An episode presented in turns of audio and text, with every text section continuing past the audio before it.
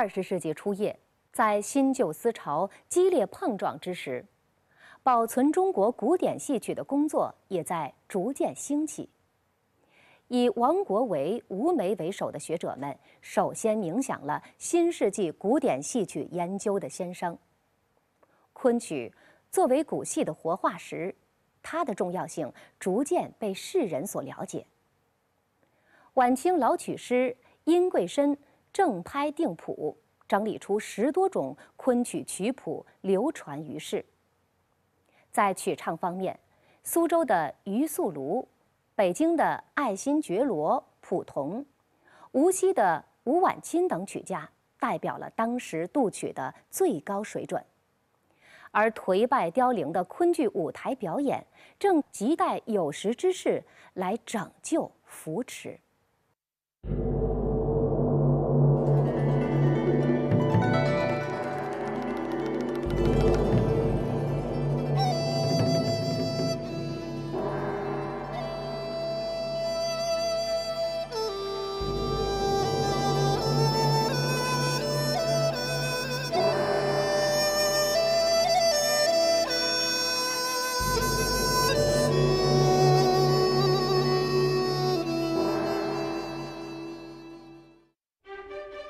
五四运动以后呢，那个政府派也不行了，因为主要是观众少了，因为这个新派起来了，大家都要看新戏，那个老戏大家不要看了，不要看了，所以政府派在收在也咱不去讲，因此有的人呢只好跑到上海去。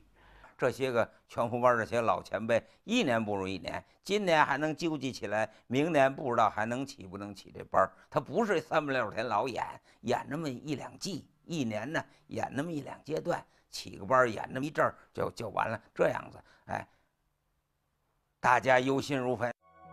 一九一三年，《申报》刊登了署名玄郎的文章，论沪上昆曲之衰落。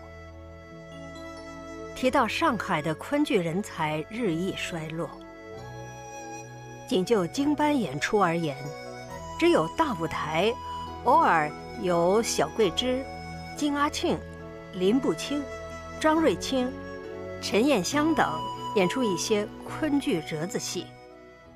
京班花旦中也有擅长昆剧的，但也只有小紫和、周凤文。红菊花能演出佳期或藏舟。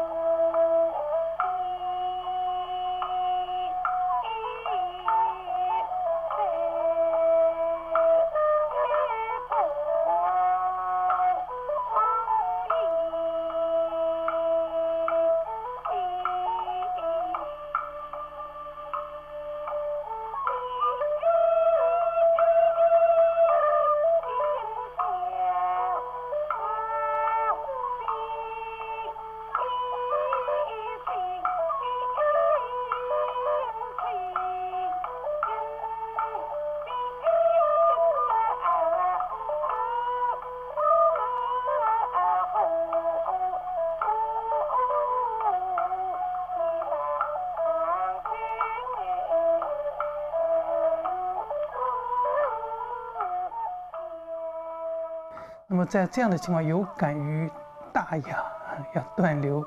那么像呃苏州的一些曲社的一些昆曲爱好者。嗯，苏州曲社的一些昆曲爱好者，以及上海的一批商商人们，呃，一一批昆曲的爱好者，包括像张子东啊、贝静梅啊，以及吴梅啊等等这批人。那么，当然还有一个很重要的人物，就孙永瑜，呃，他们一起发起筹建这样一个传习所。一九一九年以后，是一九二零年、一九二一年这个时候，是。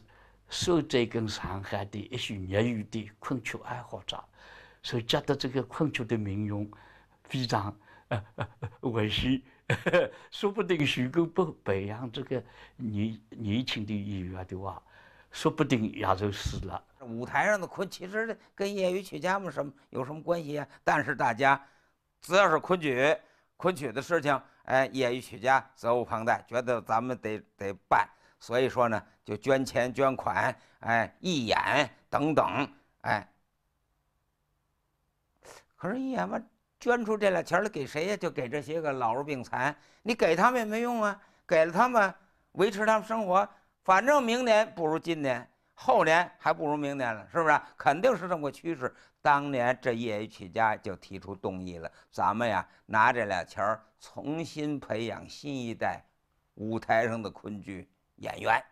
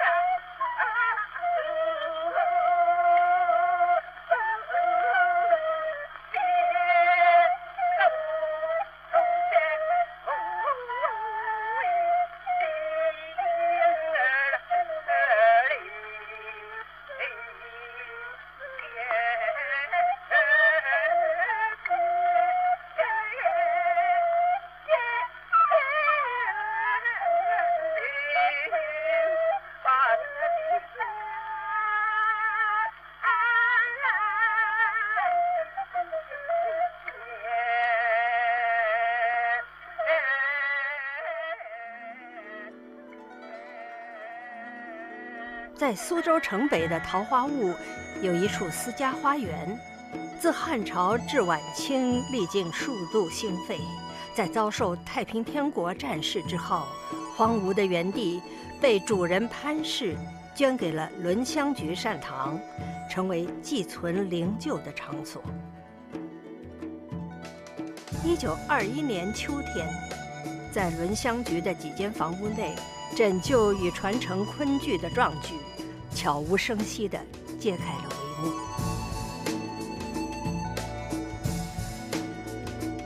那么在苏州呢，举这有曲社啊，经常有那个铜器啊，还有彩创。那么更多的呢，可能也在我们补园里面也经常有铜定期的那个铜器。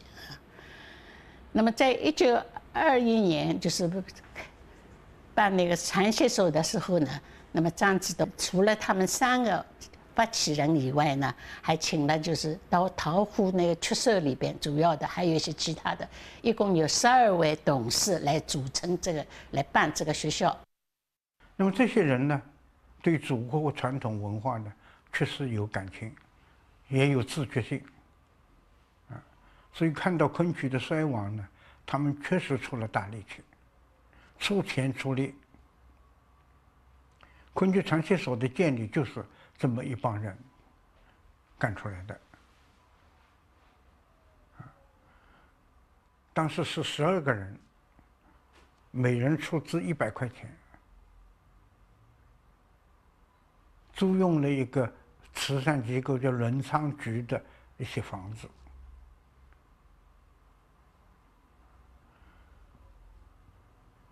办起了个传习所。西头因为欧盟有叫欧盟有，现在大家一般人讲欧美有，呃，手里说了欧美有，现在个大家晓得了，哎，一旦手把欧美有的手里手里说了欧美有。这样一个地方住下来了，住下来嘛，但是有十几个正房。这个房子是做啥用场的呢？原来搿家人家是开冰沙的、锯棺材的，啊，锯棺材的，你腾出来的个一一部分房子拨我人，两付税费用。筹办昆剧传习所的发起人有张子东、贝晋梅、徐静清。他们邀约了地方上有名望且热爱昆剧的人士汪鼎臣、吴梅、李世安、潘振霄、吴翠伦、徐印若、叶柳村、孙永瑜、陈冠三，共同组成十二人的董事会。办传习所的第一笔资金一千元大洋，就是由董事们募集的。大家出一点钞票，都是私人出钞票啊，那个是国家不管的，那个政府要很腐败，根本就不让管这些。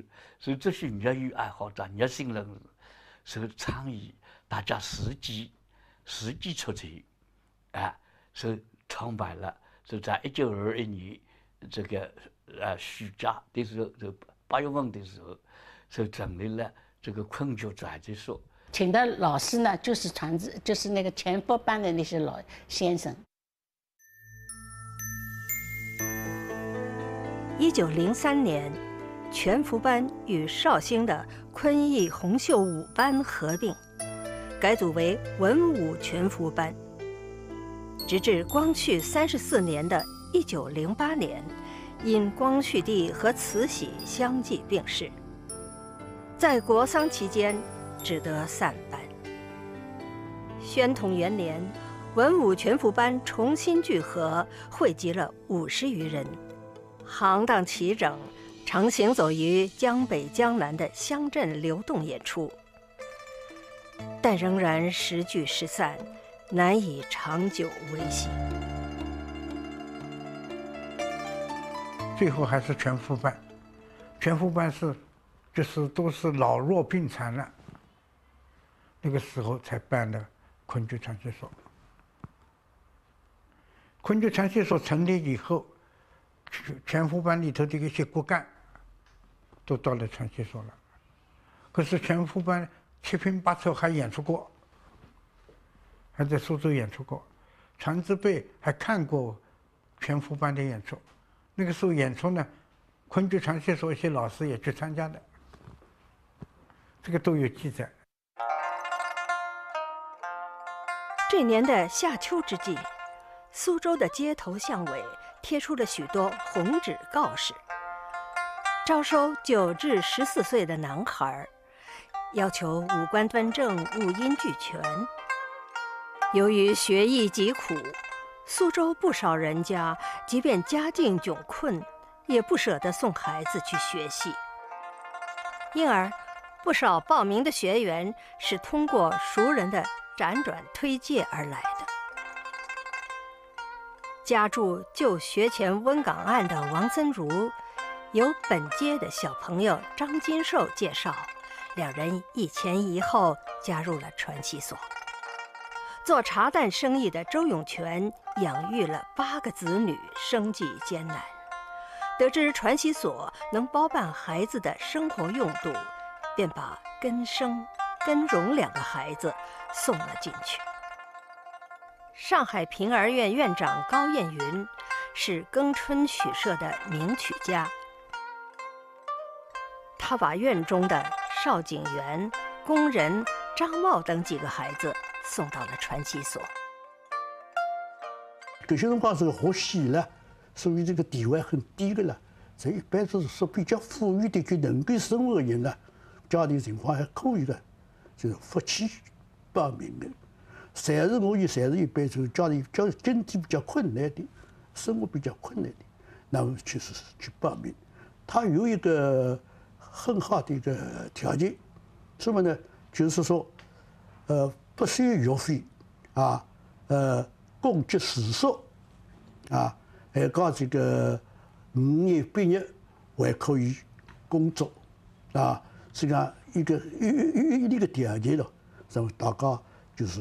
我们是那个时候，我也是搿辰光只有，呃，许一林十四岁了，啊，实际上只有十三岁。那么，因为学堂里向、小学里向毕业了，毕业了嘛，就过得这样一个机会嘛，我就去报名的，也进去的。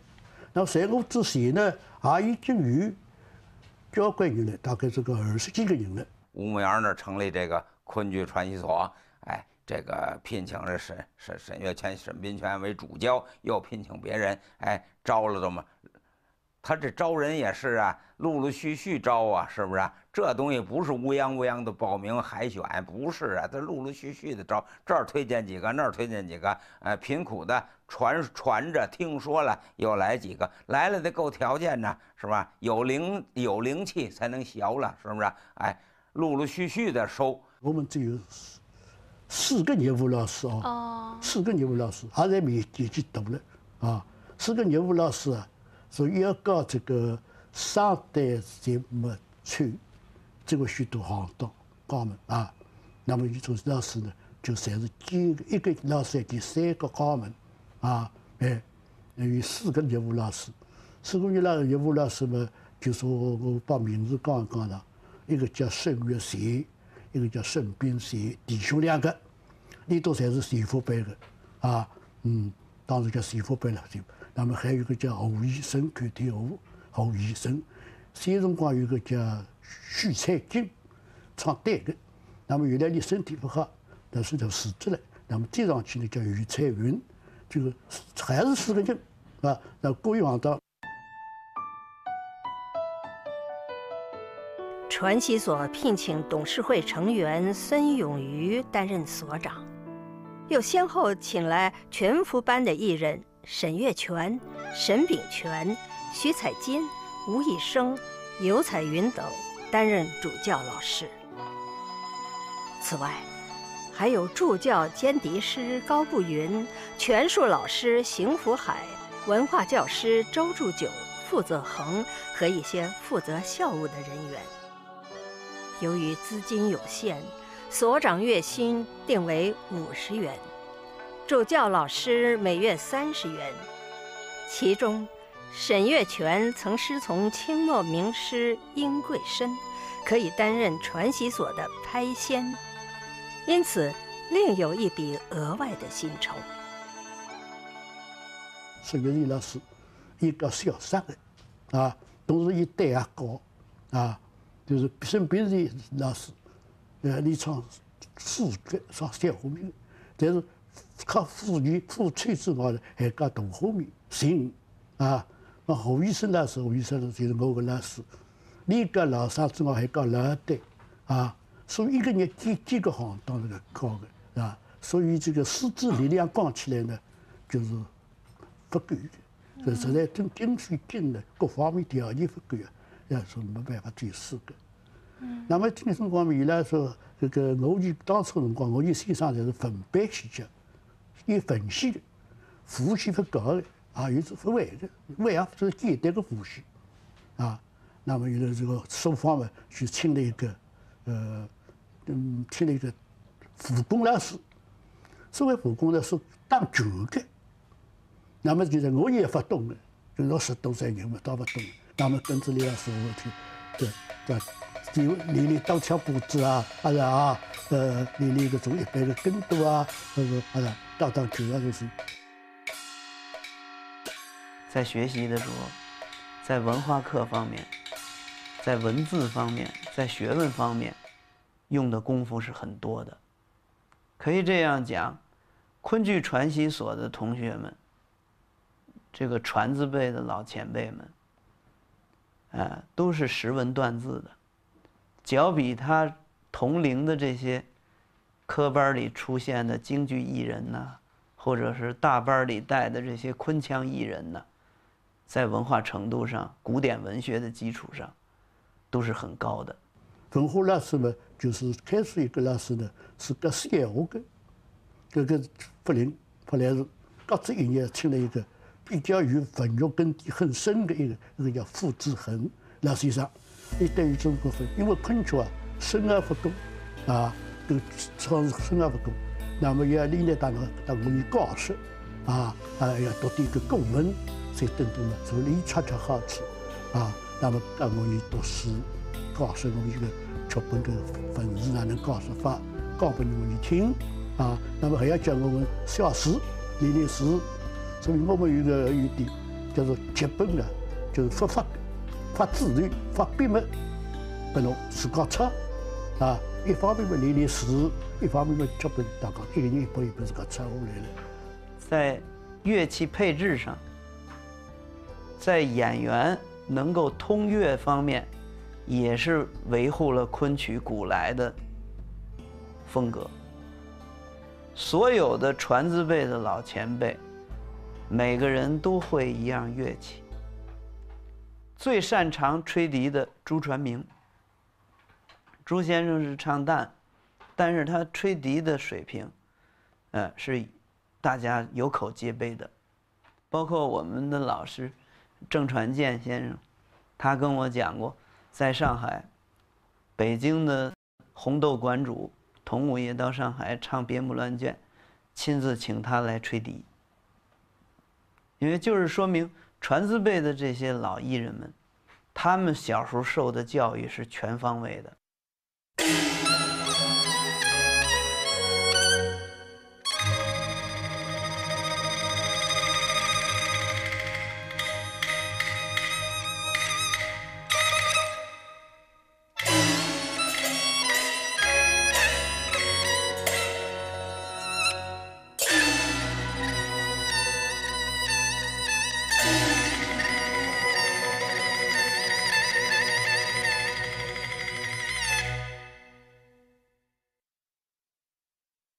进入传习所的男孩们，年龄从九岁到十五六岁，除了贫家子弟，还有主教老师的孩子们。他们统一住在由宾舍改成的集体宿舍内。每天上午六时起身，七时、十二时、晚六时用餐，按每人每月大约四元五角的标准配给伙食。三餐两干一稀，午餐和晚餐有二荤二素一汤，比大多数贫家的伙食要好得多。传习所还为学员们安排了理发、洗澡、洗衣服，每月还有三天假期。大概是十十来岁的左右的小孩，来到那个我。学校来，那么就供给他吃，供给他住，还有一些零用钱，是吧？有三顿能够吃。那么还有呢，白天呢，上午呢，呃，还有练功、学文化；下午呢，就派去唱戏。所以，那么这个呢，是一个完全是一个，因为那个创办人啊，都是比较呃开明的知识分子嘛，他们就要跟区别于旧的科班，所以不许打骂的。而且是非常那个，呃，是非常就是对学生是非常关心的这样一个学学校，是吧？那么学武开学三年，帮研两年，一共五年毕业。这个业务课呢，讲起来是没有点意思的，因为这个我们进去以后，大家侪不会唱的，啊，也不是东上名堂的，那么那时候就是。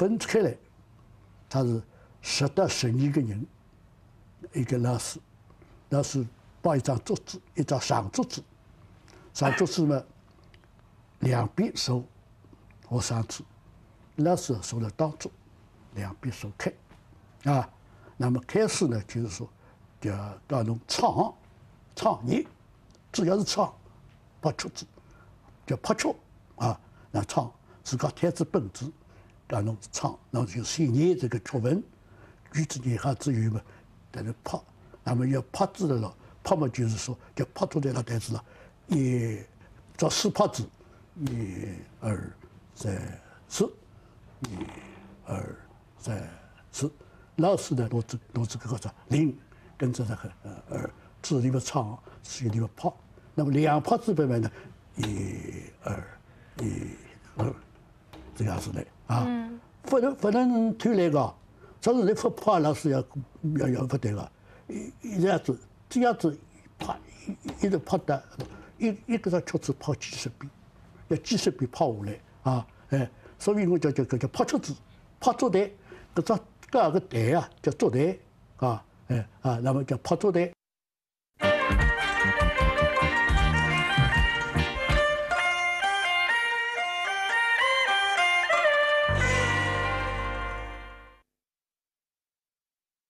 昆剧传习所有别于旧式科班儿，不仅安排了每日固定的文化课和武术课，而且提倡文明办学，不准打骂学生，同时还订立奖励制度，鼓励学员们刻苦学习，并在一年后淘汰了一些资质不佳的学员。然而，一千银元的开办资金。对于一个需要长期维持的学校而言，实在是杯水车薪。在简陋的校舍内，重新燃起的星星之火，能否继续发展茁壮呢？